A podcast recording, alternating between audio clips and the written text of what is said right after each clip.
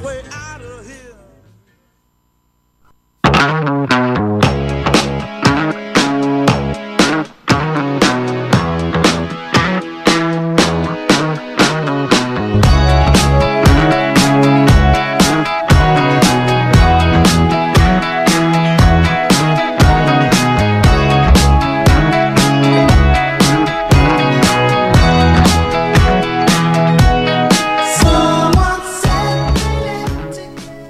Arrancamos acá tercer bloque de Buenos Presagios, como me señala mi apuntalador, que no me tiene confianza en que sepa contar todavía. Sabés contar, lo que no tenés memoria a corto plazo con, lo, Totalmente. con las cosas. Acá comenzamos el tercer bloque y estamos en comunicación con María del Pilar Álvarez, que eh, nos hace el gran favor de aceptar esta llamada para contarnos sobre su libro que está publicando este mes y una investigación que hizo en conjunto sobre las mujeres de eh, confort. Hola Pilar, ¿nos escuchás? Sí, los escucho, ¿cómo están? Acá estamos con Pablo Pérez y Juan Pablo Simonetti, yo soy Bárbara, que te estuve contactando estos días. Sí. Y contanos, ¿cómo, cómo es que surge la idea de este libro? Eh, bueno, es, es es un proceso largo en realidad. Eh, las mujeres de confort no, con el que se las llama a las mujeres que fueron esclavizadas sexualmente eh, durante la, la guerra. Eh, la guerra sería lo que nosotros estudiamos en general en la escuela como la guerra mundial en Asia, aunque es una guerra bastante prolongada. En, en realidad Japón empezó a avanzar sobre sobre el territorio chino y sobre los países de Asia ya desde 1932 hasta el 45. Y bueno, en todo ese periodo eh, va a haber mujeres que fueron esclavizadas sexualmente y, a esas mujeres esclavizadas se las llama mujeres de confort. Eh, así que bueno, es un tema como que es, es, un tema muy de agenda en realidad en países como China, Corea del Sur, pero quizás bastante desconocido o menos conocidos de esa parte del mundo. Y bueno, yo estudié, viví muchos años en Corea del Sur, donde hay muchos movimientos que le reclaman a Japón en la actualidad que se rectifique, porque bueno, después de finalizar la guerra en 1945, se podrá imaginar, en esa época los temas de género no tenían eh, el lugar que tienen en la actualidad, ¿no? Entonces, eh, si bien hubo unos tribunales, que son, se conocen los tribunales de Tokio, donde se juzgaron a los jerarcas eh, básicamente militares eh, por las atrocidades cometidas en la guerra, eh, la violencia sexual en sí misma no constituía un caso. Y, bueno, y después va a venir un siglo XX muy complicado eh, en la región y eso va a hacer que recién a partir de 1900, fines de los 80 y sobre todo a partir de 1991, cuando aparece un primer testimonio público, se empiece a investigar y se empiecen a generar organizaciones, movimientos sociales que le van a reclamar a Japón que se rectifique. Y bueno, yo empecé hace muchos años estudiando el caso de Corea del Sur cuando vivía allá.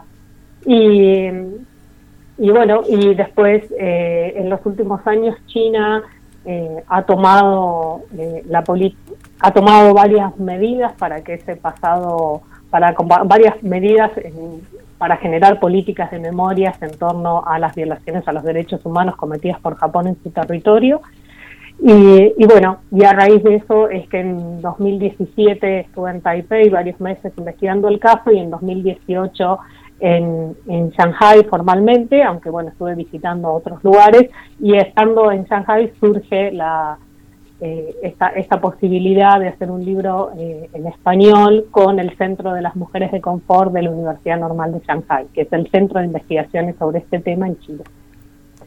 A nosotros nos llega más información porque por ahí en los medios eh, hispanos es un poco más conocido el caso coreano y porque hubo más manifestaciones públicas o por lo menos mediáticas. Pero el caso chino, ¿por qué crees que no es tan publicitado? Bueno, eso fue un poco el, también el libro, ¿no? Por el, la presencia internacional que tiene organizaciones coreanas casi creo que, en el imaginario de quizás de los que no conocen tanto el conflicto en sí, el conflicto bélico y bueno, los acontecimientos en el este de Asia, piensan que involucra básicamente a Corea del Sur y, bueno, eh, obviamente no, ¿no? Ha involucrado a todos los territorios que llega a ocupar Japón durante la, guerra, que son, son muchos, son también los países de, eh, del sudeste, eh, bueno, eh, y sobre todo China, porque la mayor parte de la guerra transcurrió en territorio chino, ¿no? Corea era una colonia japonesa en esa época, al igual que Taiwán. Es menos conocido el, el caso de China, bueno, en una es una cuestión como de tiempo, eh, empezaron como sus institutos a, contar con más fondos para investigar y bueno, y eso, viste, como en la academia también es, un proceso lento, ¿no? Hay que ir a buscar fuentes, hay que ir a entrevistar víctimas y todo ese, ese proceso hay que publicar, después de China hay que publicar y traducir si uno quiere que, que en otras partes del mundo conozcan el tema, entonces eso empezó un poquito más tarde que en Corea del Sur todo ese proceso, si bien eh, activistas y referentes eh, chinos que ayudaban a las mujeres de confort siempre participaron de, del movimiento internacional que hay eh, en reclamo, que le reclama a Japón, que es un movimiento básicamente originado en Corea del Sur. Las investigaciones empezaron un poco más tarde y bueno, entiendo que a raíz de eso se conoce bastante menos, ¿no? Como que quedó un poco opacado eh, en la prensa, porque bueno, el verdadero lobby, es cierto, lo hacen las organizaciones surcoreanas, ¿no? Bien. Eh, María, eh, discúlpame, Juan Pablo te habla, buenas, buenas tardes. Eh, acá estaba mirando que has escrito un montón también, inclusive lo que es el cine, sobre cine documental también, de todo esto. ¿Dónde podemos encontrar este material? ¿Cómo podemos recuperar parte de tu producción académica? teórica? Ah, bueno, producción académica y en, en academia.edu. Eh, generalmente todo lo que publico lo tengo en, eh, disponible, eh, abierto, así que eh, en academia.edu pueden pueden digo bajar artículos etcétera bueno el libro el libro no porque es un libro nuevo así que no está disponible muy probablemente esté ya el link para para la venta eh, a fin de mes. Ah, claro, online hasta a fin de mes. Perfecto. Eh, y cómo, digamos, cómo se te ocurre armar armar esta publicación así como en un formato más popular, como más de, de divulgación? Eh, sí, de divulgación. Bueno, porque uno, lo que pasa a veces en, eh, en la academia, que bueno, por el tipo de rigurosidad que tienen los artículos académicos, eh, son artículos que bueno, que están dirigidos a un público quizás más acotado, ¿no? Cuando uno escribe es para público especializado y, suele ser recuperado por ese público especializado, es decir, otros profesores que trabajan temáticas similares o alumnos por ahí interesados, ¿no? Alumnos universitarios. Pero bueno, en las producciones académicas en general ese es su, eh, esa es audiencia, ¿no? Eh, escribe el académico para académicos o para, para alumnos. Entonces, bueno, le dieron un poco hacer algo que, que, llegara a la gente en general, dado que se conoce muy poco sobre, eh, sobre el caso, sobre, sobre lo que pasó en la guerra. Digo, muchos de nosotros también hemos estudiado en la escuela y la Segunda Guerra Mundial eh, Asia aparece cuando, cuando Japón eh, prácticamente le lanzan las, bombas atómicas, ¿no? Como mucho uno no, estudia lo que venía pasando en esa parte del mundo. Y eso salvo Hiroshima y Nagasaki, lo más cercano que se nombra es Pearl Harbor. Claro, a partir de Pearl Harbor básicamente esto uno dice, bueno, Pearl Harbor, los kamikazes y, el lanzamiento de las bombas y mucho más eh, uno no conoce de lo, de lo que está pasando en esa parte del mundo. Y, me parecía que también el, caso, además de, dar a conocer como, como historia y que por ahí no le prestamos atención, tiene un montón de otras aristas que hacen pensar también la realidad china, que ahora, bueno, está, China está mucho más en la agenda, hasta la agenda internacional, ¿no? Por este lugar tan importante que ahora ocupa en, en el mundo pero también pensar otros aspectos de China, ¿no? Por ahí nos llega mucha información más de política internacional o de relaciones comerciales de Argentina y el tema, por, por el tipo de víctimas que ha tenido, abre eh, otras realidades. Por ejemplo, las realidades de las mujeres campesinas en China en esa época, las realidades de las mujeres en, eh, en general, pero sobre todo son las mujeres del campo, ¿no? Porque la guerra básica afectó, bueno, afectó obviamente a las ciudades y, Japón llega varios kilómetros eh, adentro, ¿no? 1500 kilómetros adentro. Yo estuve en Hunan que, es bastante lejos, si ustedes miran en el mapa. Y, bueno, ¿cuál era la realidad de estas mujeres? ¿Cómo viven ahora? ¿Qué pasó? ¿Quién, quién las llevó? ¿Por qué hablan? Eh, ¿Desde dónde hablan? ¿Cómo viven? Y bueno, permite hablar también, me parece que de, otros temas que hacen a la historia china y, que también eso podía enriquecer un poco el conocimiento que hay sobre, un poco limitado todavía sobre China en esta parte del mundo. Pilar, eh, ¿Te parece que esto les puede servir a, nuestra, a nuestra cultura o a nuestra parte del mundo, como recién lo decías, para, para potenciar la lucha de la trata, la lucha de la prostitución, la idea esta de que los cuerpos eh, de las mujeres son territorio, digamos, de, de quien ataca de una guerra, no sé bien cómo preguntarla. sí, es casi como que sí, sí, la batalla, la batalla que pasa en el, finalmente una batalla en el cuerpo de las mujeres. Gracias. Como, como ha pasado en la guerra, ¿no? Y que, es algo que, bueno, que sí, yo creo que desde Que en Argentina pasó, ¿no? En la, en la dictadura también. claro, en Argentina, y es, y es parecido, es parecido, no, es, es, es muy distinto, pero lo que es parecido es que recién se va a poner como como a, a, a, judicializar las violaciones sexuales ocurridas, por ejemplo, durante la dictadura hace pocos años, ¿no? no eso es lo mismo, no están presentes en, en los juicios que se dan, los primeros juicios de las juntas, cuando relata a las mujeres abusos, no se lo consideraba un caso en sí mismo, ¿no? Eso va a entrar mucho, va a entrar en la reapertura de juicios más tarde, a partir del 2010. Eh, así que como para, para crear. Entonces creo que sí, que en eso tiene muchas conexiones, ¿no? sobre todo por el tiempo, en el tiempo que han esperado estas víctimas para, para poder contar eh, lo que les ocurrió y para poder ser escuchadas, ¿no? Por ahí hay víctimas que, que sí han contado lo que les ocurrió en otros momentos, pero bueno, no contaban, eh, no eran escuchadas o, o, era minimizado, ¿no? Estaba muy naturalizado que la guerra también pasa en el cuerpo de las mujeres, ¿no? Como, como una persona, como una mujer que está presa, parece que también eh, eh, puede ser víctima de abusos y también estaba naturalizado, ¿no? Como que era parte de esas torturas que uno podía vivir eh, estando preso y esto, bueno, es muy parecido, ¿no? Son partes como de las torturas que viven las mujeres en la guerra. Y un poco todos estos, estos casos y este fenómeno, bueno, lleva a eso, a desnaturalizar lo que obviamente no tiene por qué ser natural y, y, en el caso de estas mujeres, sobre todo por quiénes son quienes hablan, ¿no? Estamos hablando de, la mayoría de las víctimas y, relatos testimoniales. En el libro incluimos fragmentos de relatos testimoniales. Eh, son mujeres eh, campesinas, ahora muy mayores. Eh, La mayoría de las víctimas ya están falleciendo por cuestiones este, de edad. Eh, pero bueno, mujeres campesinas muy pobres, en el caso de China, en muchas son analfabetas. Eh, es un caso muy complejo el de China porque ni siquiera todos hablan chino mandarín como, eh, como las generaciones de ahora, ¿no? Porque son mujeres este, nacidas antes del 45.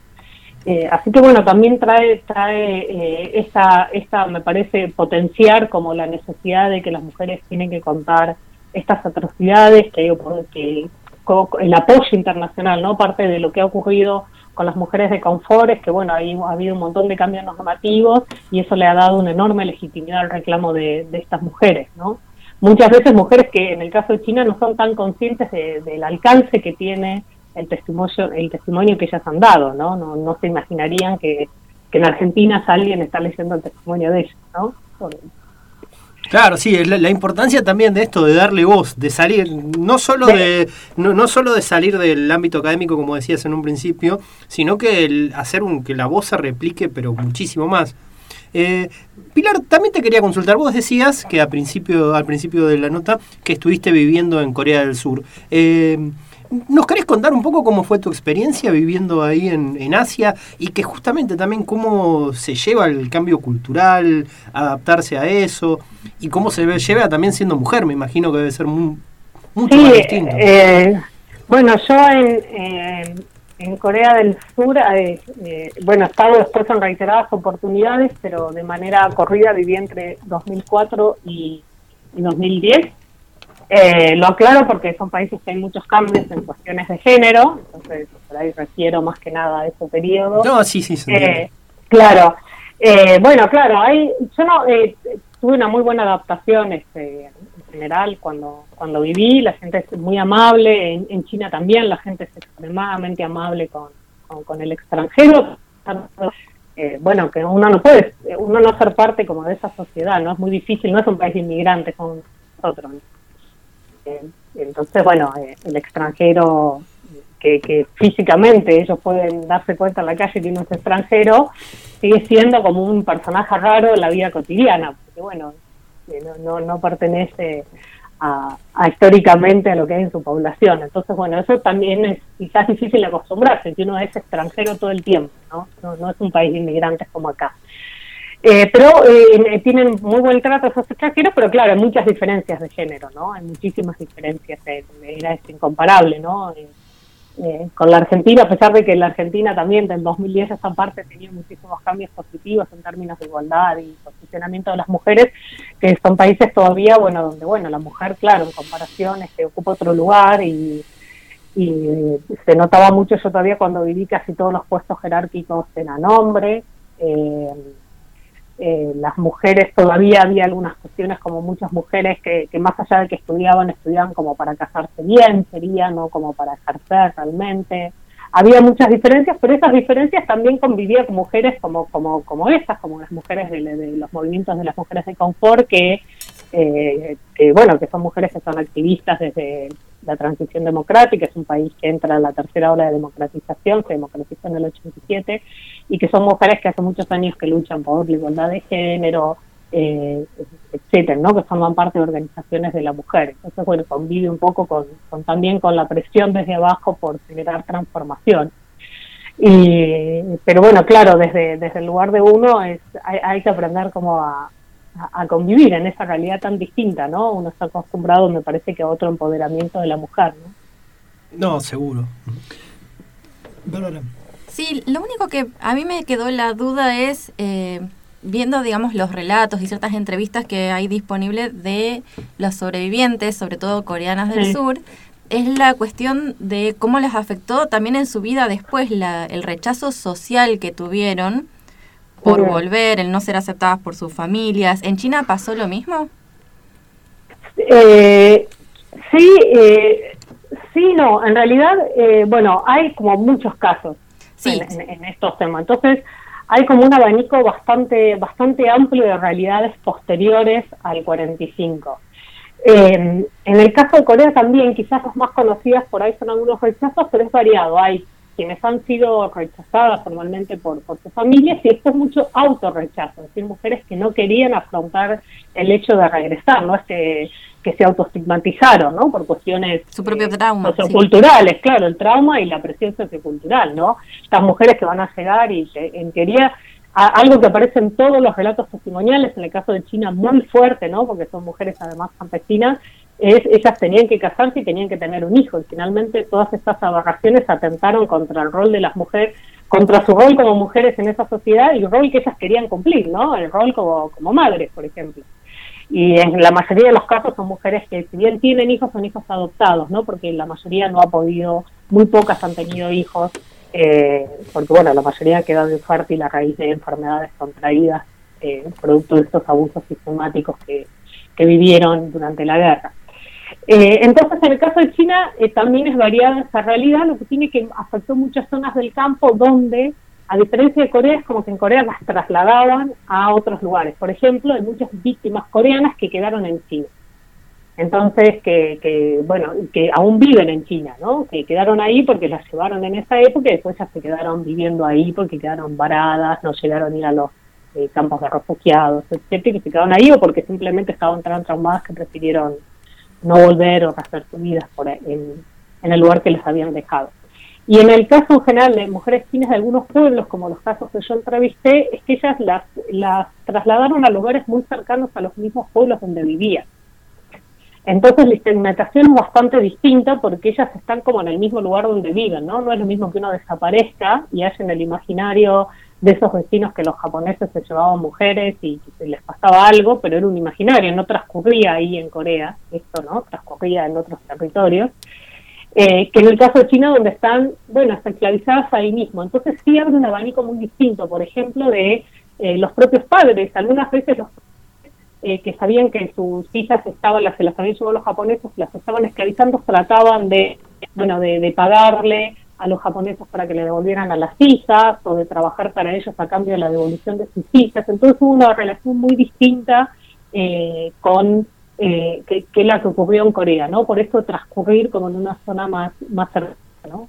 En ese sentido bastante, bastante distinto. Porque están en, generalmente en los mismos lugares. Y en, y en China, a su vez, eh, bueno, está la guerra contra Japón, duró muchos años, transcurrió en su territorio, por lo cual para esa época hay un fuerte sentimiento antichino, ¿no? Ellos están en guerra ahí en su territorio desde hace muchos años, y, bueno, eso a veces contribuyó un poco también a veces a contener a, estas mujeres desde, desde, otro lugar, capaz no desde el abuso, pero sí de, en algunos casos volver a aceptarlas, en otros no, ¿no? Siempre están los casos de rechazo de, familiares o de esposos, porque piensen que en esa época habíamos, las mujeres las casaban eh, muy jóvenes, ¿no? En las familias campesinas pobres, de hecho, las, las vendían cuando eran niñas a otras familias, donde la, era como una, eh, se las vendía de niñas y esa familia la cuidaba y cuando tenía la edad correspondiente la casaban con sus hijos, ¿no? Es una práctica todavía común en ciertos sectores del campo chino. Eh, entonces, bueno, por ahí en algunos casos así, en la familia esa las rechazaba después porque ya no estaba muy pura para casarlas con sus hijos, ¿no? Entonces hay casos bastante distintos. ¿Y cómo, cómo llegas a, estudiar eh, esto, digamos? Porque, nada, es como complejo. ¿Cómo, ¿Cuál es tu acercamiento original? Mi acercamiento original es un poco cuando, en, bueno, en, en realidad en, Asia está bastante presente ahora, me llamó mucho la atención ya desde la primera vez que fui, desde la cuando me fui a vivir ya en el 2004, y que bueno, que estaban muy presentes los temas de la Segunda Guerra Mundial, ¿no? lo que para nosotros sería la Segunda Guerra Mundial, que, bueno, que para que en Europa han sido debatidos ya eh, bueno, han sido bastante debatidos, juzgados, tienen políticas de memoria en curso, etcétera, y esto, bueno, parecía como muy tarde, o sea, en el siglo XXI discutiendo eh, o empezando a investigar eh, muchos temas que tienen que ver con la Segunda Guerra, eso siempre me llamó la atención desde el inicio, y en el caso de eso, por, justamente por esta cuestión también de, de género, ¿no? En países que, bueno, que claramente las mujeres eh, ocupan todavía bueno otro lugar donde hay bastante diferencia de género sobre todo cuando eh, cuando yo viví pero todavía hay no en, todos estos países me llamó la atención el gran poder que había adquirido este caso que generaba mucha empatía como si en ese caso no eh, nuevas generaciones también eh, tenían como como un buen motivo para luchar por otras igualdades de género que, bueno que, que, en que, que en la vida cotidiana no se respetaban no en esas sociedades todavía eh, muy conservadoras, donde la gente no denunciaba violaciones, por ejemplo, etcétera, ¿no? Donde hay muchos abusos que permanecían ocultos, eh, me llamó mucho la, la fuerza y el protagonismo en este caso, ¿no? Y de ahí un poco que me empecé a involucrar eh, en la temática y, y, después también por algo más quizás de política internacional que, que también me, interesa, que es este tema tiene muy buena como conexión entre los distintos países de Asia, ¿no? A veces parece que los países de Asia estos países, sobre todo el este de Asia, que, son muy nacionalistas, tienen, por estas cuestiones del pasado, ¿no? Tienen muchas tensiones entre sus gobiernos. Eh, este caso demuestra que hay una enorme también convivencia, ¿no? Entonces, eh, todos estos casos se han investigado gracias a que eh, activistas, voluntarios, profesores de China, de Taiwán, de Filipinas, de Corea del Sur, hasta en algunos momentos Corea del Norte, que ha mandado víctimas a declarar, y Japón, de organizaciones de la sociedad civil japonesas, eh, dialogan, conviven, intercambian información, y eso me parece también algo muy positivo, ¿no? Como en esta cuestión de género han logrado una red eh, muy amplia de, convivencia y de, y de empoderamiento también de las mujeres. Casi por fuera del Estado. Claro, por fuera del Estado en algunos casos, más en otros menos, pero pero pero que sí, que es una red muy grande donde ellos, eh, si se conoce, bueno, lo que parte de lo, que de lo que está publicado en el libro, si se conoce toda esa información, también es porque hay mucho trabajo de campo hecho durante muchos años de, voluntarios y organizaciones, ¿no? Porque es difícil, hay que reconstruir los casos, hay que ubicarlos gráficamente, son mujeres muy mayores, por lo cual también es difícil, ¿no? Y mujeres que están muy, que, que bueno, que tienen muy poca educación, que han quedado muy traumadas, generalmente son mujeres muy, muy pobres. Entonces, bueno, no, no es una tarea tan fácil, ¿no? Es, eh, por ahí es difícil imaginar, ¿no? Pero bueno, hay que ir hasta el interior del campo, de lugares muy remotos de China, donde te aparece varado todavía en, que no es la China de, estas grandes ciudades de, que, uno ve ahora en la televisión, ¿no? Es una China mucho más tradicional, eh, lugares muy, muy remotos, de mujeres muchas que hablan sus, dialectos. Eh, y, bueno, a, buscarlas, a tratar de convencerlas para que hablen y, bueno, es un proceso bastante, bastante complejo. Bueno, te agradecemos muchísimo la entrevista y para aquellos que estén interesados en leer el libro, ¿por dónde lo pueden adquirir? Bueno, eh, yo después les paso bien el link para, para la radio, pero va a estar a través de la editorial de la Universidad del Salvador, que es la que, lo, que es la, la que lo, es la editorial que lo publica junto a la Universidad Normal de Shanghai y muy probablemente esté también disponible en otras eh, versiones de venta online, eh, que, que les paso después el link. Buenísimo. Más fácil. Bueno, eh, Bueno. excelente, Pilar, muchísimas gracias. Bueno, gracias a ustedes por la invitación. Quedamos en contacto entonces para que nos pases eh, los links de Sí, contacto sí, del sí. libro. Bueno, Ahí les paso. Bueno, muchísimas gracias. Chao, Hasta luego. Chao. Bueno, hablaba con nosotros Pilar Álvarez sobre esta investigación que estuvo llevando adelante sobre las mujeres del confort y en realidad lo que es la, el uso en guerra de las mujeres como víctimas de la guerra, siendo violadas y ultrajadas por los japoneses en la Segunda Guerra, unos tipazos. Sí, Mujeres del confort en China, una guerra íntima, el título completo del libro. Sí, eh, después vamos a estar publicando los links para quien quiera pueda acceder al libro. Muy, muy interesante todo lo que cuente. La verdad que un acercamiento hacia una cosa que ya cuando vino Gonzalo quedó también en, en el aire. Eso de cómo está invi- invisibilizado todo lo que ha pasado en la Segunda Guerra Mundial en, en Asia. En Asia. Y era parte de lo que nos contaba Pilar. ¿Se acuerdan que hasta Gonzalo mismo decía en su, en- durante la charla? Dice, yo siendo doctor en historia, aprendí cosas leyendo esto, como por ejemplo el tema de los campos de concentración en China, ¿sí? Que había cosas que no que acá para el occidente no, no, no estaban visibilizadas, no las sabíamos, no fueron difundidas. La verdad que es muy interesante ir aprendiendo y teniendo memoria de estas cosas que pasaron, aunque pasen tan lejos, para poder eh, agarrar y, y tener otra perspectiva de cómo viene. Es que en realidad, como decía Pilar, prácticamente para nosotros, en nuestro sistema educativo, incluso el universitario, Oriente no está tan estudiado, no no es tan cercano y salvo que sea algo muy específico, no lo tratamos. Bueno, nos Bueno. quedan un montón de cosas apoyando en el valero y ahora vamos con un temita también, seguimos acorde a, a, la, a la temática. A la temática semanal. y sí. a la temática que charlamos recién, porque Sí. viene Sheriff de Los Redondos.